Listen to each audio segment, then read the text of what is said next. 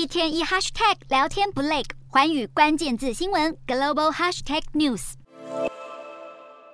世界卫生组织秘书长谭德赛在十四号宣告，现在是结束新冠疫情的大好时机，呼吁全球各国要把握机会。谭德赛表示，要结束疫情，各国政府就要重新审视防疫政策，并且确保长者或是医护人员等高危群体完全接种疫苗。观察全球目前累计超过六亿人确诊，超过六百五十一万人染疫死亡。其实整体疫情目前呈现降温趋势，而且随着病毒与疫苗演变，感染致死率越来越低。从欧美到亚洲，很多国家都已经松绑防疫，展开与病毒共存的生活。反观中国却大不相同，封城跟核酸筛检至今在中国不少地方都还是日常，清零政策甚至被无限上纲。四川这个月的六点八级大地震，救援队被要求先通过筛检阴性才能够参与救灾工作，被质疑。是耽误了黄金救援时间，凸显清零路线的僵化。中国媒体统计，目前还有大约六千五百万民众处在被封控的状态之下。CNN 则透露，中国至少还有三亿多人口被封。防疫已然成为中国主席习近平的威权管制象征。因为执着于防疫初期封控带来的卓越成效，北京当局继续以意识形态来防疫，成为中共二十大一切尘埃落定之前最高领导人贯彻控制力的手段。